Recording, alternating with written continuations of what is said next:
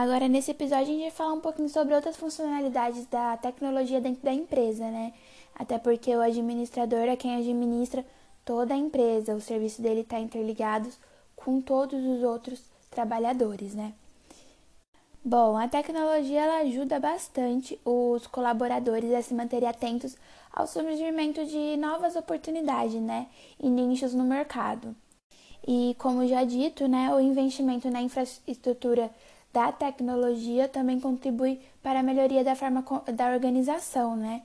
Então, isso é percebido pelos clientes, pelo fornecedor e pelo público em geral. Então, se você tem uma boa organização, vai ser percebida pelas outras pessoas e seu serviço vai ser feito com mais qualidade.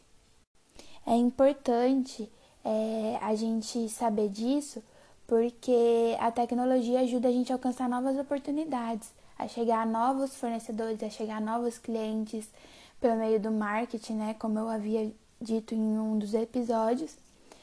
E eu acho que o marketing é de suma importância para gente e o marketing hoje é feito pela tecnologia, que é algo muito bom. Mas também tem aquele marketing mais antigo, que é feito por jornais, revistas, que também é um marketing bem acessível para, para todo mundo, né, para as pessoas.